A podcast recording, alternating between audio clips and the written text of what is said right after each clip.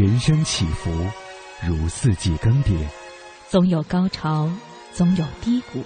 行到水穷处，坐看云起时。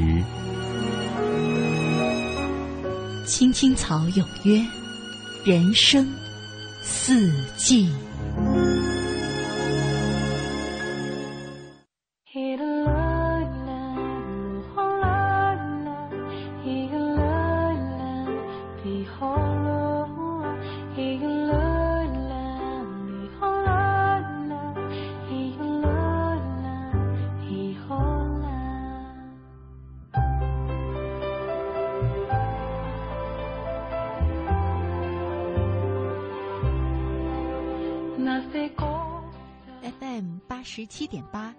四点九 AM 一二一五，青青草有约，为你的心安一个家。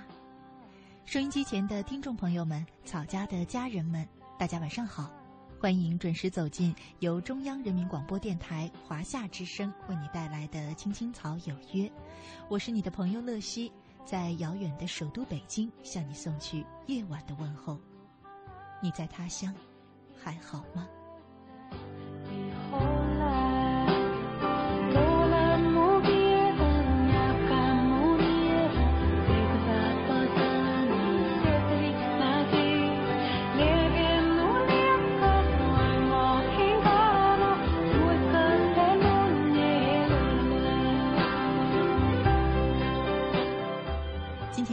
是二零一四年的四月二十八号，星期一。我和你一起走进草家的人生四季。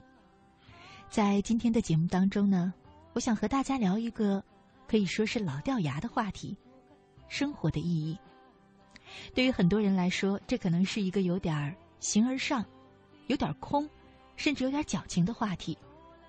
可是最近呢，我身边发生的一些事，我所听到的一些故事，却让我觉得，很多时候我们活在这个世界上，一些无谓的执念、痴念。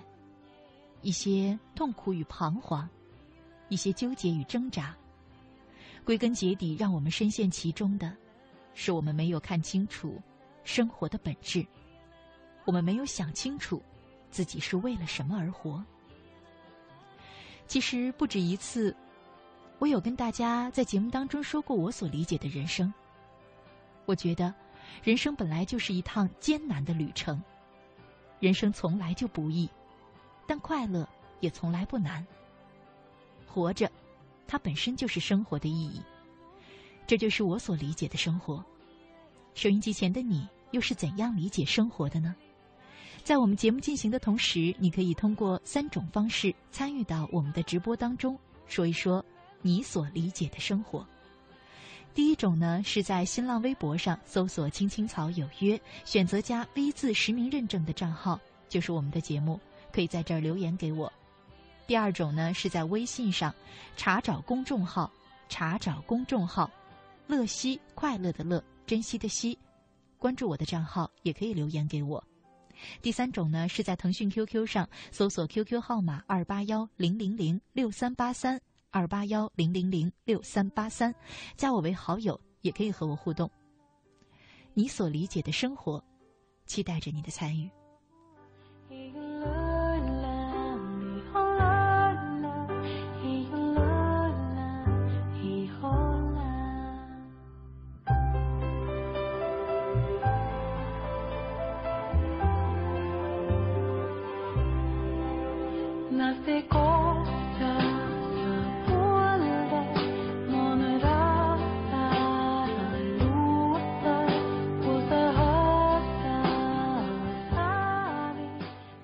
微信上一位叫做“看福繁华落尽”的朋友，他说：“生活就是生下来为了活，开心快乐才最重要。”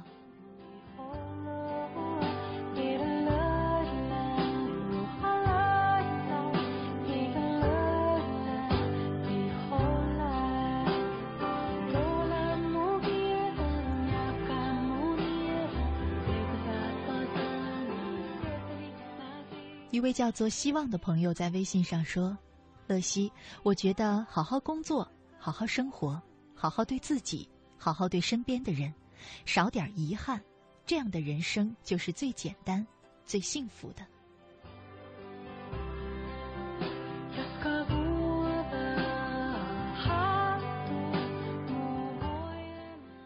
一位叫做“突然觉得好真实”的朋友在微信上说：“生活的意义就是要真，真心的真，真理的真，真诚的对待每个人，真诚的对待每个挫折，这样你就会发现生活是精彩而美好的。如果我们与人为善，脚踏实地的做事，为了自己的梦想，为了家人，即便多么的辛苦，你也不会觉得生活没有意义。真心，你就不会觉得累。”因为一切都从一个“爱”字出发。当然，生活上也不免遇到一些难题，使自己一时迷失了。但只要保持真心，坚持真理，就一定能够向前走。世上没有走不动的关卡，真心与真理会带你一个又一个的跨越。这样的生活，不是很有意义吗？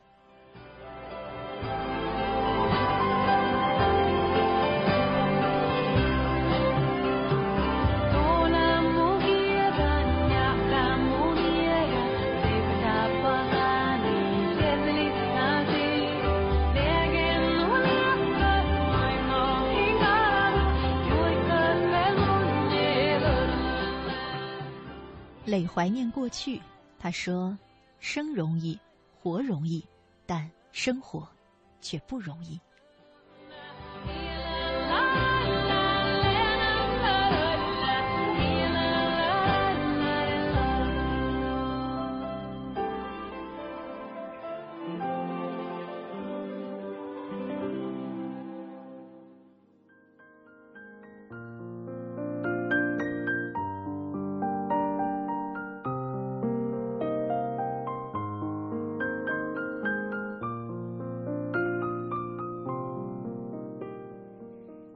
活的意义，其实做这个主题呢，是因为最近我的一些感触吧，也来自于身边的一些人。前些天呢，我在 QQ 上收到一条留言，来自于草家的一位很年轻的朋友，他向我诉说了他生活当中遇到的所谓艰难。我加了“所谓”两个字，是因为他说的那一些，在我眼里看来，真的不算是太艰难吧。他有讲说自己不慎摔伤了胳膊，骨折了。小的时候呢，曾经从树上掉下来过，还有，嗯，类似的种种一些意外吧。所以他觉得生活对他很不公平。他觉得，为什么生病的总是他？我跟他说了几句，后来我发现，其实有一点无话可说。因为这些在我看来都是每个人生活当中最简单的一些必经的经历。人吃五谷杂粮，哪有不生病的呢？至于说一些意外的伤害，与其说是上天不公平，倒不如说是自己不谨慎。如果这些会让你觉得生活如此艰难，那其实我想对这个孩子说：以后你会面对更多的艰难。其实生活本就是一趟艰难的旅行，可是我却不知道怎么告诉他，因为关于生活的意义，绝对不是三言两语可以说得清楚的。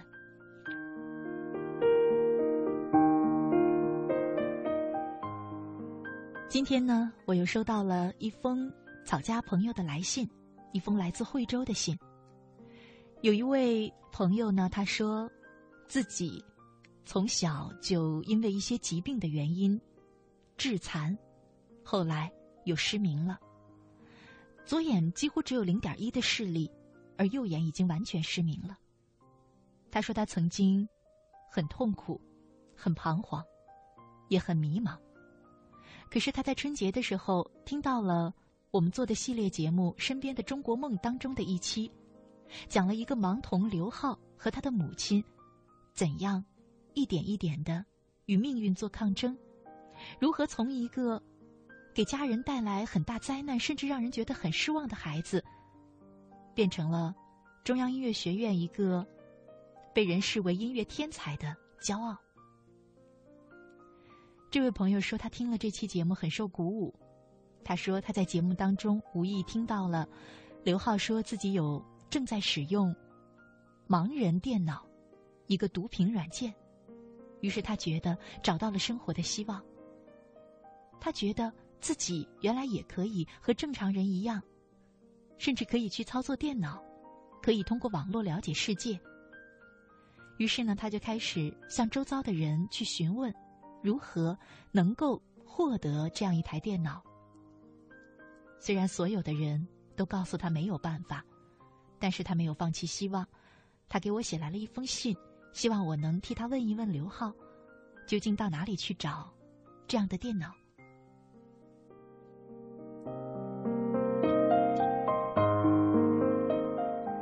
收到他的来信，我。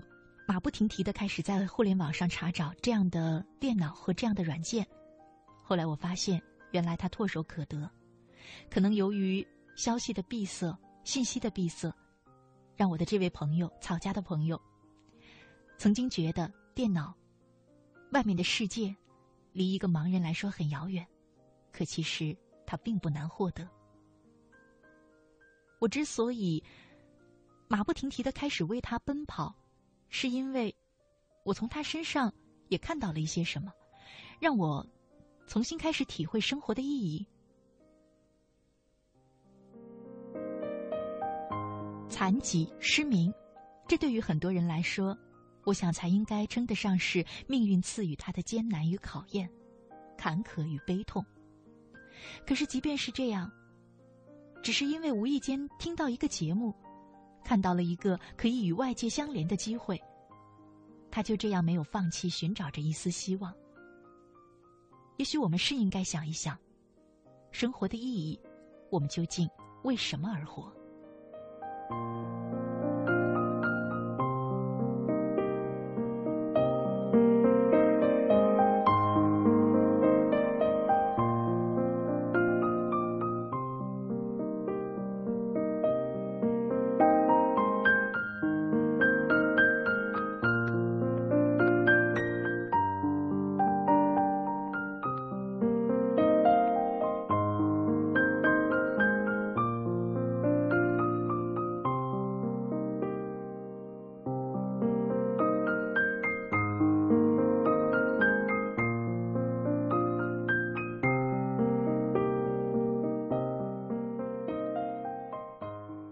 的时间呢，我想和大家分享一篇文章，这是我最近看过的关于生活的意义，最让我觉得很受感染或者说是很受教的一篇文章，带给了我很多新的感受。有点长，不过呢，却很有意思，很感人。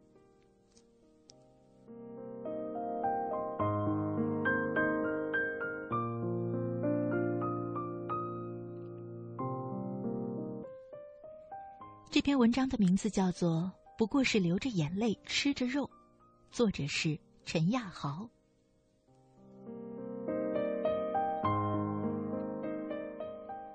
七月中旬，大学毕业后，我来到望京工作，离家不算远，坐一个小时的地铁。但下了地铁到单位，还有将近五公里的步行距离。好在，望京这一片有非常发达的三蹦子市场。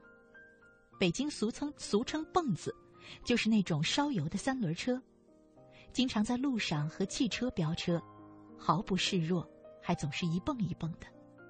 坐在里面，总有种刺激感。从地铁口到公司十块钱，价钱合理。坐三蹦子就这样成为了我每天生活必不可少的一件事儿。三蹦子由于车身不稳，油门难以控制。又没有避震系统，所以翻车的几率较高，有很大的安全隐患。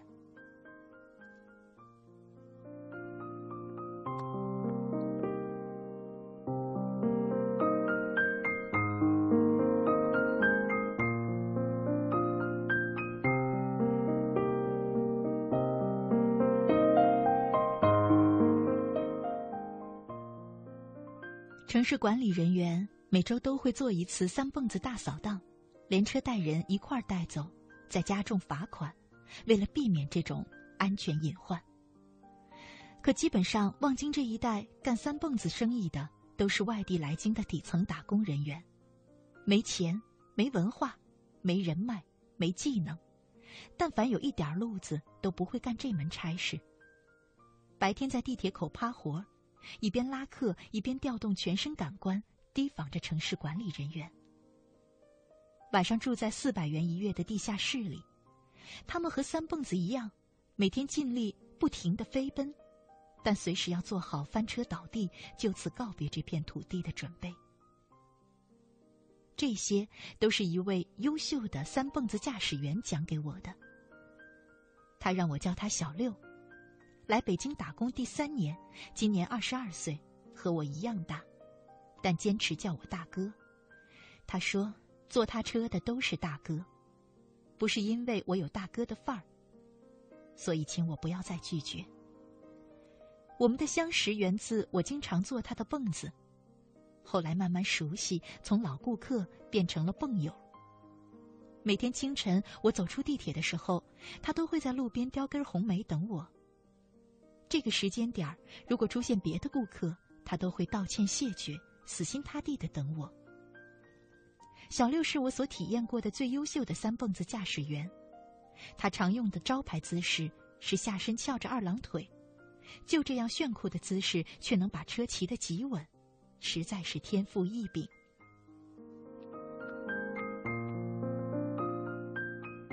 不过，小六有一点不好，总喜欢在路上和我聊天我倒不是担心他会因此分心，而是他总喜欢回过头来和我聊天用后脑勺目视前方。小六每天都会乐着给我讲点生活趣事儿。昨天哪个竞争对手车碰了，也不称称自己几斤几两，以为三蹦子是谁都能开的吗？还有他千里之外的家里的事儿，他三代单传，去年媳妇给他生了个儿子，一家人高兴的不得了。只是造化弄人，小儿子半年前得了怪病，呼吸常出现困难，方圆百里看了一遍，还是没治好。他说：“不过不要紧，山里的孩子都命硬，我再攒个半年钱，就把儿子带到北京的大医院来。咱首都还能治不好吗？”讲这些的时候，小六依然乐呵着。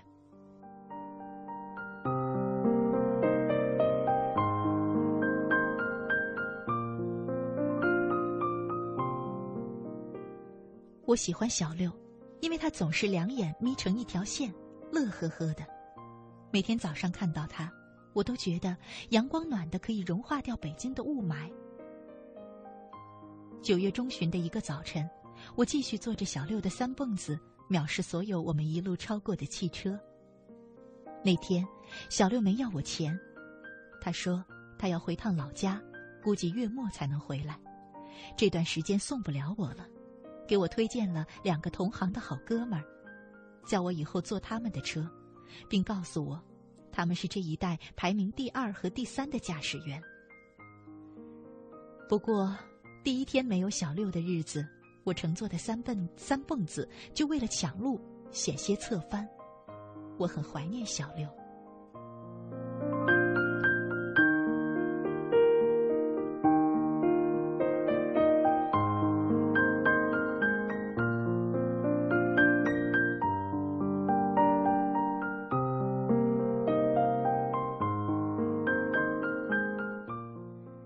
一个星期后，小六提前回来了，在地铁门口看到他的时候，我蹦蹦跳跳的就过去上了他的车。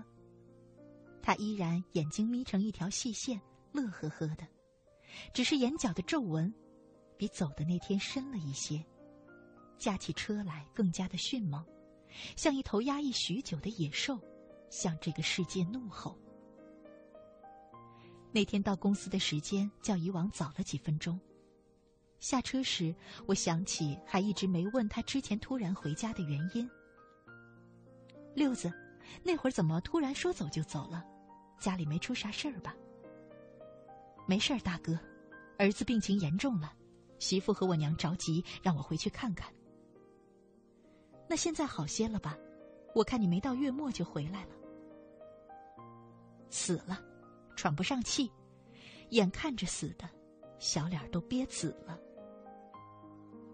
我一时怔住，嗓子里像卡进了玻璃碎片，再也说不出任何话。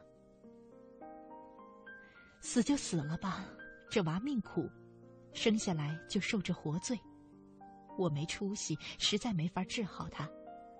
早点投胎去个好人家，千万别再给我当儿子。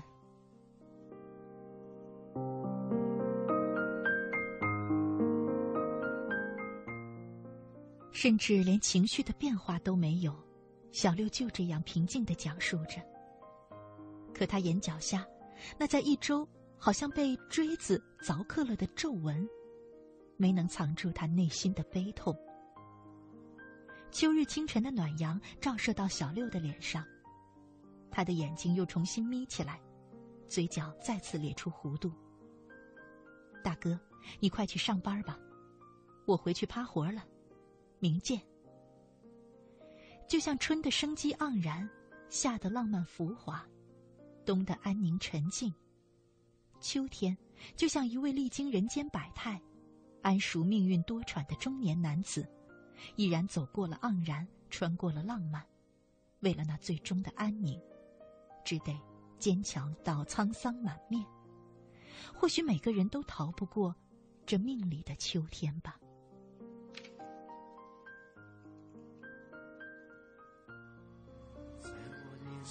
时候，身边的人说不可以流泪。在我成熟了以后，对镜子说我不可以后悔，在一个范围不停的徘徊，心在生命线上不断的轮回，人在日日夜夜撑着面具睡，我心里憔悴。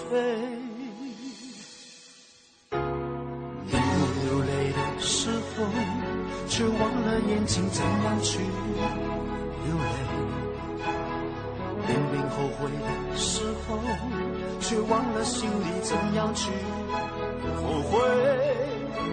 无形的压力压得我好累，开始觉得呼吸有一点难为，开始慢慢卸下防卫，慢慢后悔，慢慢流泪。男人哭吧哭吧哭吧不是罪。再强的笑背后若只是心碎，做人何必拼得那么狼狈？男人哭吧哭吧哭吧不是罪，尝尝阔别已久眼泪的滋味，就算下雨也是一种美，不如好好把握这个机会，痛哭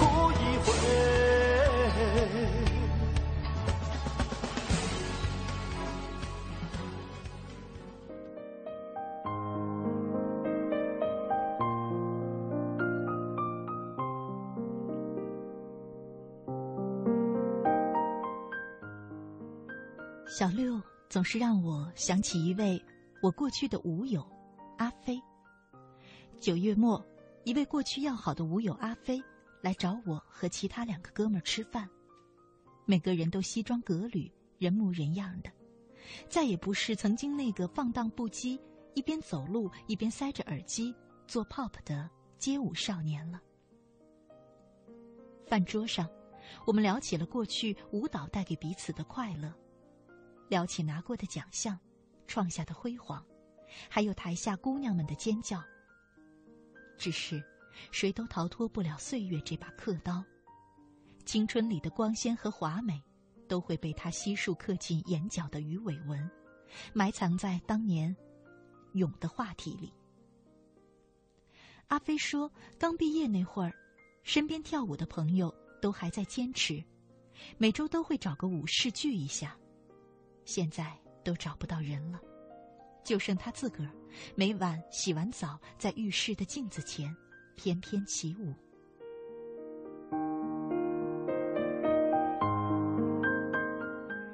阿飞是东北人，我对阿飞的了解其实只限于舞蹈。四年前，他来我家这边念大学，横扫了本土街舞圈的所有人。他是我认识的舞蹈朋友里练舞最专注的，也是唯一一个把爱好坚持到生命里的人。除此之外，我还知道阿飞很喜欢笑。四年，我几乎没有听他讲过一件不开心的事儿，永远笑嘻嘻，永远生活太美好。有一次，他丢了钱包，钱包里除了各种卡之外，还有刚取的两千元人民币。但他的第一反应是立马找出一根笔和一张纸，埋头写了半个小时，然后咧着嘴对我们说：“哈哈，终于可以狠宰你们一顿了。”我这才发现，纸上写的是下个月要蹭饭的人名单和详细的时间安排。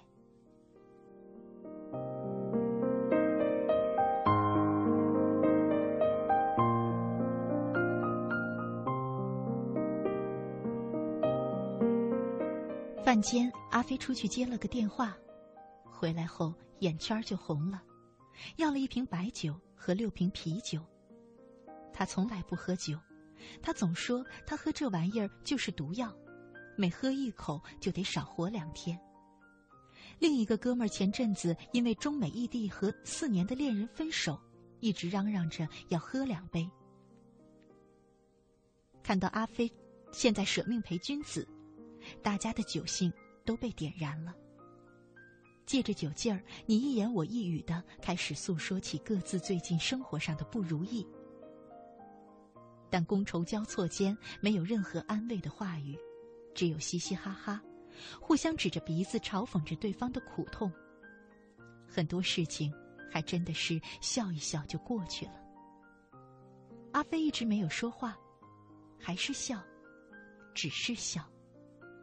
他用迷离的眼神看着我。你知道为什么我对舞蹈那么坚持吗？旁边的另一个哥们儿大宇说：“豪哥，我跟你说，阿飞可是有故事的人，以前你们没深聊过，他的故事绝对够你写文章的。”我知道他有故事，一直都知道。这些年，我认识或遇见过不少像阿飞一样的人，每天都没心没肺。恨不得把嘴角咧到耳根，简直觉得他们是在郭德纲的相声里长大的孩子。可越是这样的人，越是总隐约觉得，他们的心里并没有那么多明亮。就像那句听起来很矫情的话：“笑得最开心的人，往往也是哭得最伤心的人。”这话，其实还挺对的。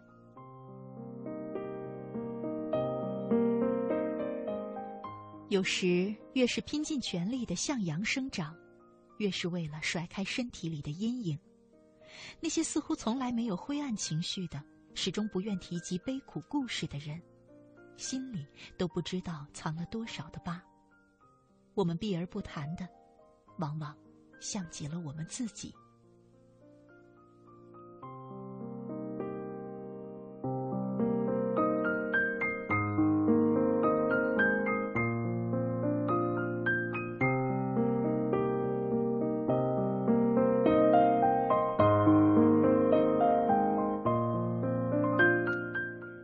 青青草有约，现在正在为你讲述的故事是，不过是流着眼泪，吃着肉。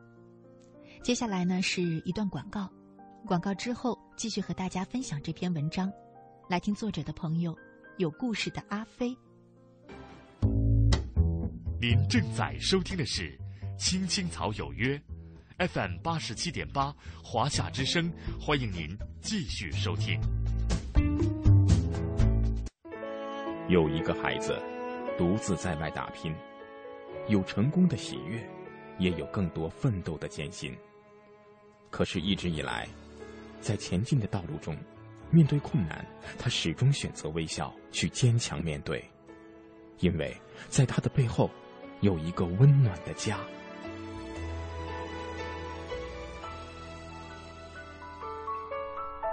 这个孩子是我，也是你。青青草有约，更是我们心底的那个家。每晚十点，在这里让我们卸下一天的烦扰，洗去心中的尘埃。明天，我们一起轻松启程。话不停在吵，老板不停的闹，总逃不开工作表，做完了又来了，怎样也甩不掉。回家感觉真好。别管世俗纷扰，把一整天的面罩、忙和累的大脑都往热水里泡，让每一颗细胞忘掉烦恼。我的家就是我的城堡，每一砖一瓦用爱创造。家里人的微笑是我的财宝，能回家才知道自己真的重要。双手能为家人而粗糙，而多么荣耀，那么骄傲。你为我把饭烧，我为你打扫，我回家的感觉实在真的太好。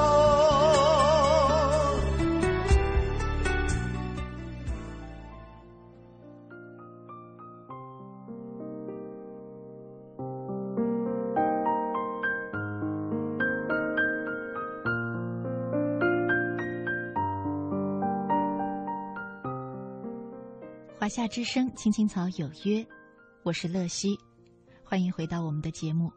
接下来呢，继续把刚才未完的文章，不过是流着眼泪吃肉，送给大家。继续来听作者讲述他的朋友阿飞的故事。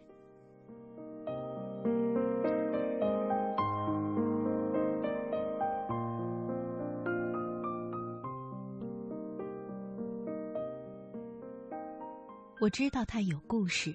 一直都知道，这是认识阿飞这些年，他第一次主动讲述自己。年幼的时候，父母离婚，没过两年，妈就去世了。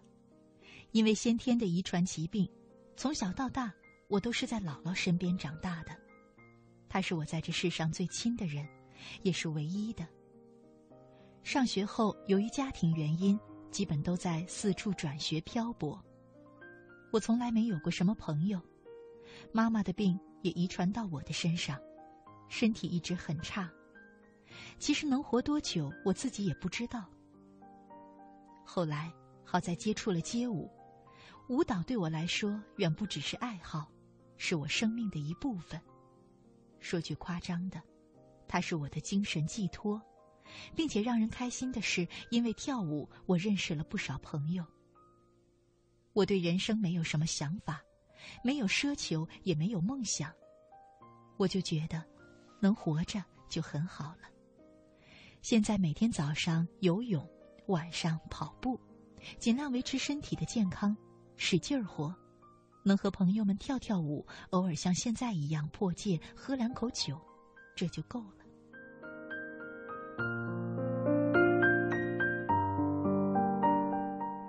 阿飞平淡的讲完这段话，只是讲述，没有任何对苦痛的倾诉和怨愤。大家什么也没说，一起干了杯中酒。人活着必须坚强，除了坚强，一切都没有意义。这是那天酒桌上阿飞的结束语。走出饭店时，夜幕已深，哥几个一时兴起，想跳会儿舞。于是我们走到一个路灯下，围成一圈儿，用手机放起了音乐，一人一段，轮流跳了起来。没有舞台，没有追光灯，没有音响，没有观众，只有我们自己。九月末的北京已经很凉，但大家都跳到大汗淋漓，坐在马路牙子上，你看着我，我看着你，哈哈哈的笑了起来。能吃肉的时候就大口吃肉，能喝酒的时候就喝个痛快。挫折、苦难、悲伤、失落、迷茫、彷徨、离别、孤单，这不过是一个个两字词语。被他们击倒的人，不过是不想再站起来的人。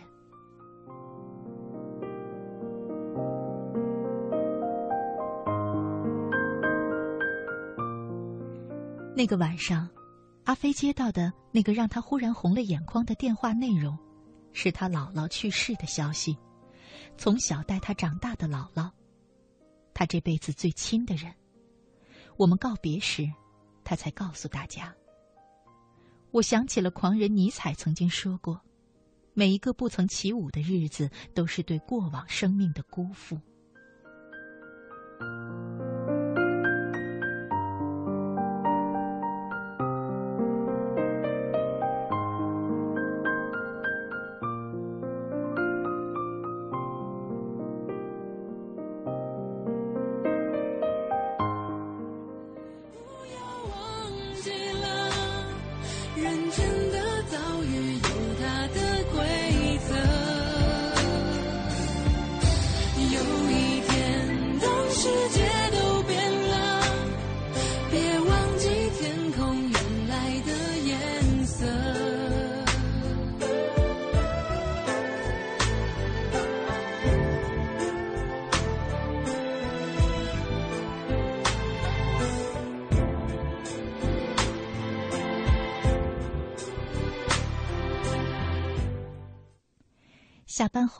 小六子如约而至。十月中旬的清晨，我继续坐着小六子的蹦子来到了公司。下车离开时，六子叫住了我：“大哥，晚上有空吗？我想请你吃个饭。”“有啊，五点下班，楼下等我。”“哦，对了，给咱这座驾洗个澡。”晚上咱去点上档次的饭店，就开着它去。小六子听了，笑着眯起眼睛，爽快的答道：“好嘞。”我也眯起了眼睛。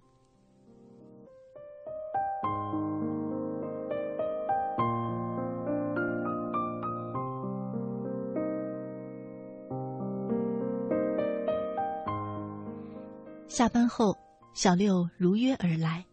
还真给三蹦子洗了个澡，那铁皮锃亮锃亮的。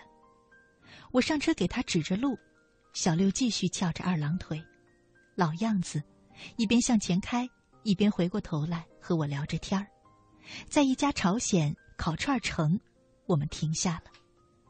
小六下了车，和我一起上楼。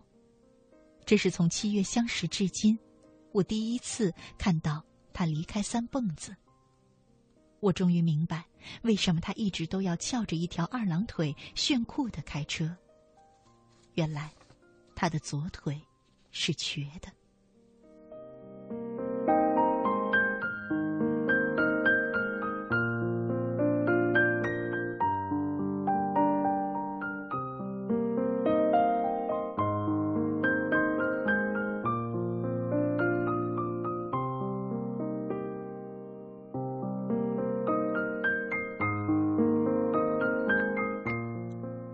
那天，我把店里所有的招牌烤串点了一遍，满满一桌子的肉，然后要了一箱啤酒。我对小六说：“先说好了，今天这顿我结账。”“不行不行，都说了是我请你。”“那行，那咱就看谁最后能清醒着出门。”我确实喝不过小六，七瓶下肚之后，酒就卡到嗓子眼儿了。再喝一口，我就有可能像喷泉一样吐在小六脸上。他也喝多了，看刚才的豪侠之气，我真怕万一吐到他身上，他会抄起酒瓶子揍我。他继续大口吃肉，大碗喝酒，我呢，抽着烟养精蓄锐，等着结账。在我彻底甘拜下风的一个小时后，小六继续神勇着。我拿起根烟，点燃之后送到他嘴里，他突然就像狼嚎一样开始哇哇大哭。我被吓了一个激灵，赶忙拿纸巾递给他。小六挥挥手，继续狠狠的吃肉，就那么泪流满面的大口的吃着肉。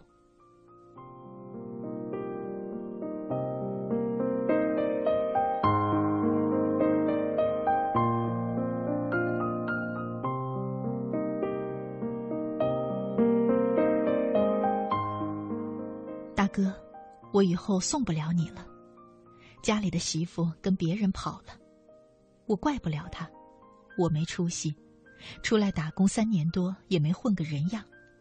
儿子的死对他打击也很大，我知道他恨我，恨我没能治好儿子。我俩从小在山里长大，真是青梅竹马的。他可是我们村里的村花，好看着呢。跟了我真是委屈，你说我有啥值得他跟的？听说他现在跟的那个人是我们那片最有钱的人。好事儿啊！我娘一下给气病了，我得回去陪她，让她好起来。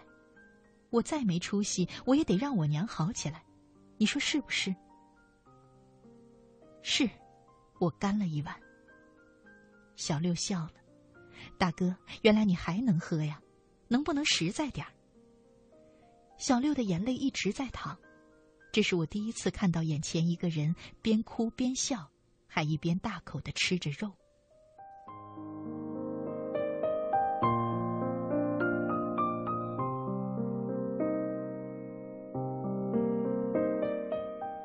后来，小六再也没有提这些事儿，他开始跟我唠嗑。他讲了很多他们三蹦子兄弟们的事儿，讲他们为了能给家里多汇钱，三个人挤在十平米的地下室里；讲他们离家多年，半年集体攒钱装回大款，潇洒一次的经历；讲他们为了生活做的那些偶尔疯狂的事儿；讲他们每晚睡觉前都会一起唱首家乡的歌。我听得津津有味儿，沉浸在他的话语里。比起平常朋友和同事讲的那些前天谁赚大钱升职了，昨天谁经历了艰辛实现梦想了，今天谁多么励志多么辉煌，更有趣儿。有趣的不是小六的讲述方式，而是他讲的每一句话都太过真实，真实的更像生活，真实的，这才是人生。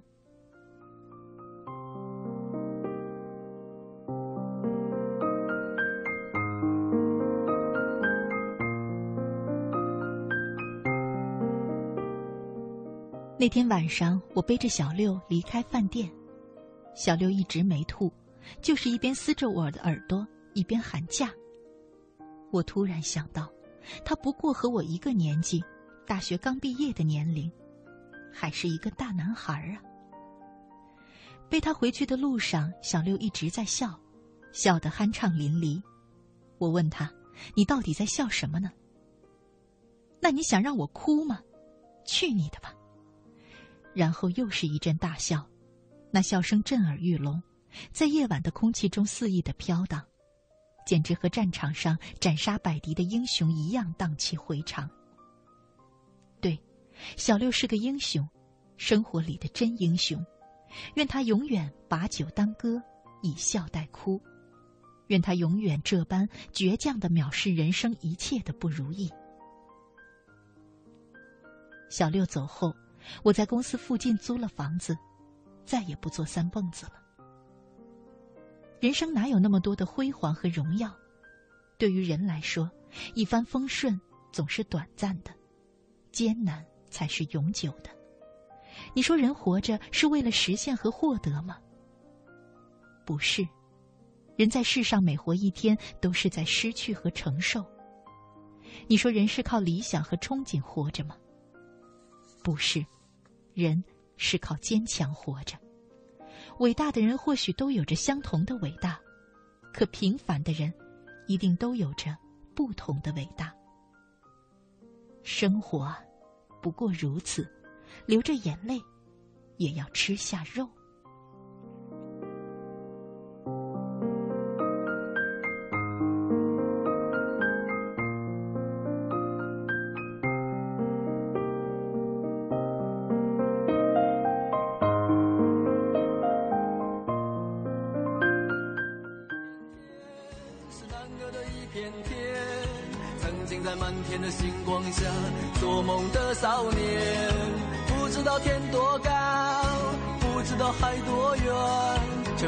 要带着你远走到海角天边，不负责任的誓言，年少轻狂的我，在黑暗中迷失，才发现自己的脆弱。看着你哭红的眼睛，想着远离的家门，满天的星星，请为我点燃希望的灯火。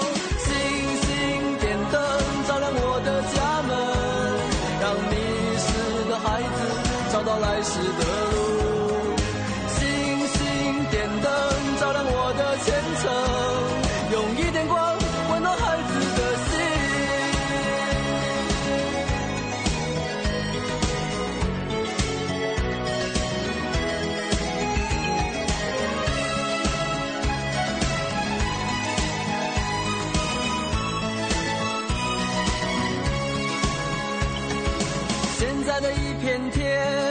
肮脏的一片天，星星在文明的天空里再也看不见。天其实并不高，海其实也不远，人心其实比天高，比海更遥远。学会骗人的谎言，追逐名利的我，在现实中迷失，才发现自己的脆弱。看着你含泪的离去。向着茫茫的前程，远方的星星，请为我点燃希望的灯火。星星点灯，照亮我的家门，让迷失的孩子找到来时的路。星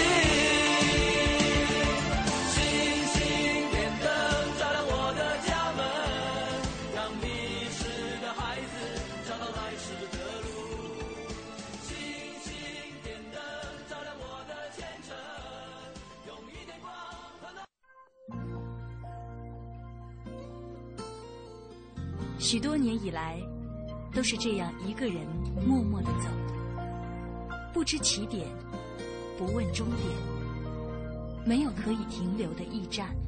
密密麻麻的高楼大厦找不到我的家，在人来人往的拥挤街道浪迹天涯。任淡淡的风穿过单薄的身体。岁月与年华都从脚下走过，只有身边扬起的尘土，为历尽的艰辛做最忠实的记录。给我一个小小的家，蜗牛的家，当风遮雨的地方不必太大。青青草有约。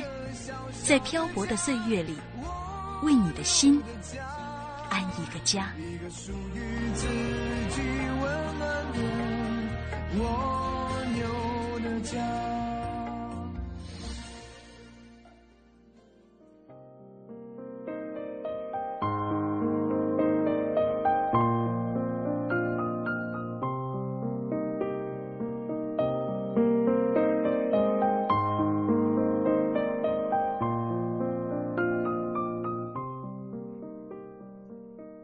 华夏之声，青青草有约，人生四季，我是乐西。刚才呢，和大家分享了一篇文章，很长，可是我却觉得很好听。嗯，一位叫做库布瑞斯的朋友，他在微信上说：“乐西姐你好，刚刚那段阿飞的故事让我想到自己。是啊，我们微笑的背后，又有谁明白？朋友们总是说我那么幼稚。”不够成熟，整天嘻嘻哈哈。每当听到这些，我都笑笑面对。心里的压力艰难，只有自己知道。生活也照样要过，何不开心点儿呢？也许微笑还会给我们带来好运。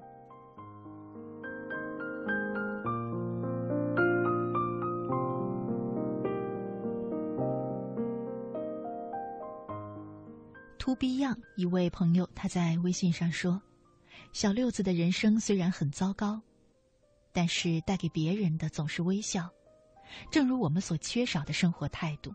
对生活，就是应该那样乐观。”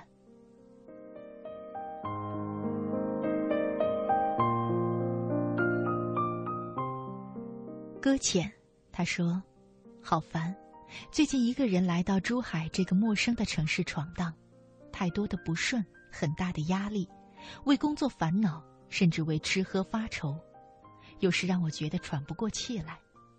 人生到底是为什么而活？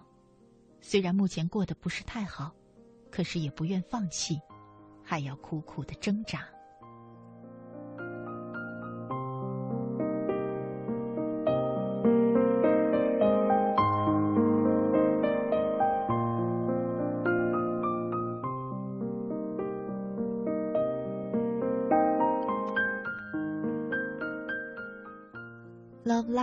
他在微信上说：“你决定生活，生活从来都不易。上学的时候，我们以为生活就是学习，奋斗的目标就是为了高一点的分数。那时候分数的高低是极大影响着我们的快乐和幸福感。终于如愿以偿的上了大学，不再为那一个个分数而奔波。进入大学，我们欣喜若狂，尽情的享受着从未有过的轻松。”然而，这样的日子仅仅过了两年，第三年我们就开始考各种证书，参加各种考试和培训，为的只是找工作的时候比别人多一点机会。那时候的我们以为生活就是找一份工作，找一份大家都羡慕的好工作。现在工作了，压力大了，开销大了，负担重了。我以为生活就是挣钱，支付各种开销。为所谓的未来而考虑，有时候觉得真的很累，因为只是为了生存而活着，开始觉得生活无奈、无聊，开始对生活充满了失望。后来随着年龄的增长，虽然还不能理解生活的真谛，但是慢慢的发现了生活从来就是不易的，每个人的生活都充满着酸甜苦辣。这也是每个人生下来都必须要面对的，所以我也慢慢的学会了选择和快乐，选择善待自己，当累了的时候，给自己放个假，给自己一个微笑。